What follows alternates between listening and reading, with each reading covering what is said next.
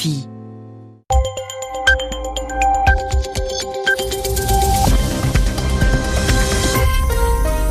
Il est 21h ici à Paris, une heure de moins en temps universel. Moreau. Bonsoir à tous, voici votre journal en français facile, présenté ce soir avec Sylvie Berruet. Sylvie, bonsoir. Bonsoir Gilles, bonsoir à tous. Dans l'actualité, la Russie privée de Jeux olympiques d'hiver, accusée d'avoir organisé un système de dopage, elle a été euh, suspendue en tant que pays. Euh, toutefois, le comité international olympique propose aux sportifs russes non dopés de participer, mais sous drapeau olympique. Donald Trump devrait officiellement reconnaître euh, Jérusalem comme capitale de l'État d'Israël. Dans le monde arabe, les mises en garde se multiplient avant cette décision attendue mais pas encore prise. Dans ce journal, nous reviendrons aussi sur la personne et sur l'œuvre de Jean d'Ormesson, l'un des écrivains français les plus populaires. Il est mort à l'âge de 92 ans. Le journal. Le journal. En français facile. Accusée d'avoir organisé un dopage d'État, la Russie ne pourra pas participer aux prochains Jeux olympiques d'hiver en Corée du Sud. La sanction était attendue. Elle a été annoncée ce soir par le Comité international olympique. Le CIO propose euh, toutefois aux sportifs russes propres, c'est-à-dire non dopés, de participer, mais sous drapeau olympique et non sous drapeau russe. Daniel Valo, vous êtes notre correspondant à Moscou. Comment réagissent les Russes à cette nouvelle suspension? Daniel Valo. tout de même.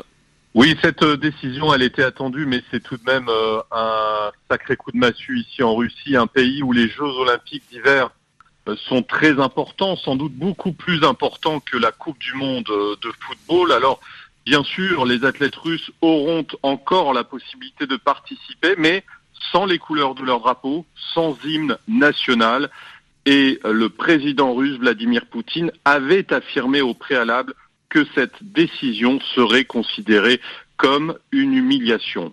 C'est donc un coup de massue, un coup très dur, même si la Russie s'y attendait. Les, tous les signes avant-coureurs étaient défavorables, avec notamment les très nombreuses disqualifications touchant les athlètes russes qui avaient été médaillés à Sochi en 2014 la Russie, rendez-vous compte, a perdu le tiers des médailles remportées il y a quatre ans pour des raisons de dopage. Alors, quelle sera la réponse des autorités russes? Laisseront-elles les athlètes russes décider eux-mêmes s'ils iront en Corée du Sud sous drapeau neutre ou y aura-t-il une décision collective? Trop tôt pour l'affirmer.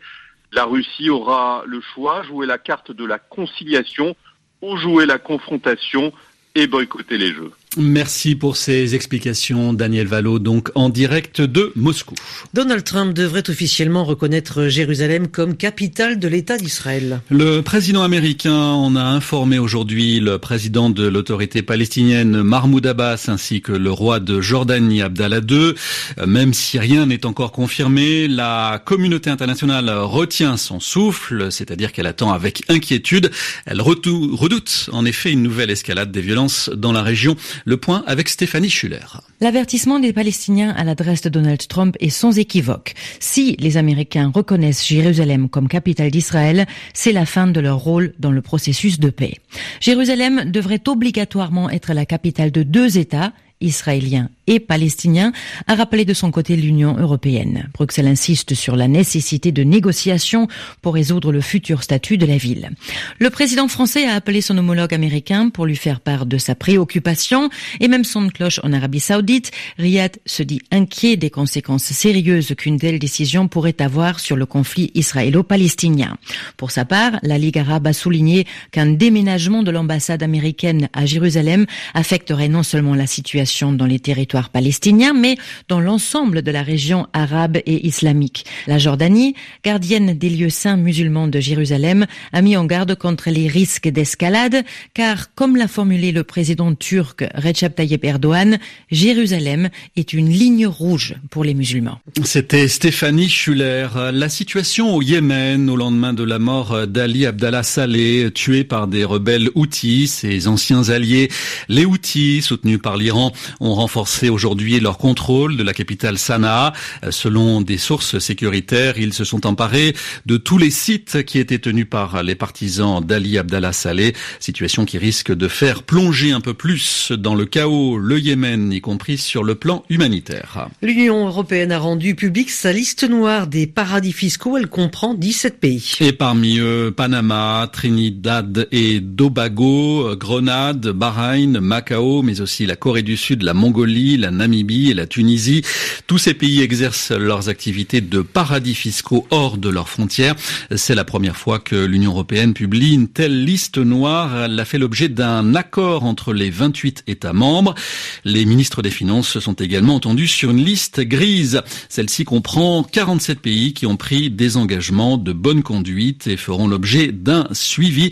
On y trouve le Maroc, le Cap-Vert, Andorre et le Liechtenstein. La justice espagnole renonce à demander à la Belgique l'extradition du président catalan euh, Carles Puigdemont, c'est-à-dire qu'il ne peut plus être arrêté puis remis à la justice espagnole. Cette décision inattendue intervient alors que les partis politiques viennent d'entamer la campagne électorale en vue des élections du 21 décembre en Catalogne.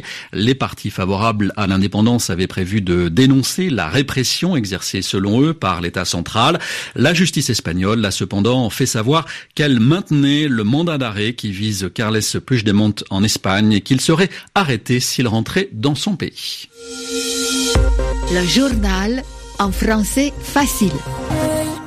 Avec euh, la mort de Jean d'Ormesson, c'est l'un des écrivains français les plus populaires qui s'en va. Doyen des membres de l'Académie française, on les appelle les immortels. Il est mort à l'âge de 92 ans, laissant une œuvre très importante de romans et d'essais qui euh, figurait sur les listes des meilleures ventes. Son portrait signé Catherine Fruchon-Toussaint. Jean d'Ormesson, c'était d'abord un style, une élégance naturelle et un charme fou, car il avait pour commencer les plus beaux yeux bleus de la littérature française. Il avouait d'ailleurs être devenu écrivain pour séduire les femmes, et depuis L'amour est un plaisir, son premier roman en 1956, sa plume ne s'était jamais asséchée, avec parmi ses livres les plus célèbres, Histoire du juif errant, au plaisir de Dieu, la douane de mer, le rapport Gabriel, mais aussi une fête en larmes. À l'aube de ses 90 ans, l'immortel était devenu éternel en entrant de son vivant dans la prestigieuse collection de la Pléiade. C'est mon prix Nobel à moi, disait avec fierté Jean d'Ormesson en brandissant son volume sur papier Bible, lui qui s'était si souvent interrogé sur Dieu. Je dirais malgré tout que cette vie fut belle, était le titre de son dernier ouvrage, enfin pas tout à fait, puisqu'en 2018 paraîtra à titre posthume un texte intitulé à l'image de son espièglerie Et moi, je vis toujours. Et les réactions à la mort de Jean Dormesson ont été très nombreuses. Le président Macron a salué le meilleur de l'esprit français, un mélange unique d'intelligence, d'élégance et de malice. Une cinquantaine de blessés dans un accident de train ce soir en Allemagne. Deux trains, un train de marchandises et un train de passagers sont entrés en collision près de Düsseldorf dans l'ouest de l'Allemagne. Le ministre de l'Intérieur, euh, Gérard Collomb, a donné des consignes très fermes au préfet pour renforcer la lutte contre l'immigration irrégulière en France. Et puis le football, en Ligue des Champions, la dernière journée de la phase de poule a commencé. Avec euh, parmi les matchs à l'affiche le déplacement du Paris Saint-Germain à Munich et les Parisiens vont tout faire pour conserver la première place du groupe B. Comment ça se passe Olivier Pro Vous êtes sur place?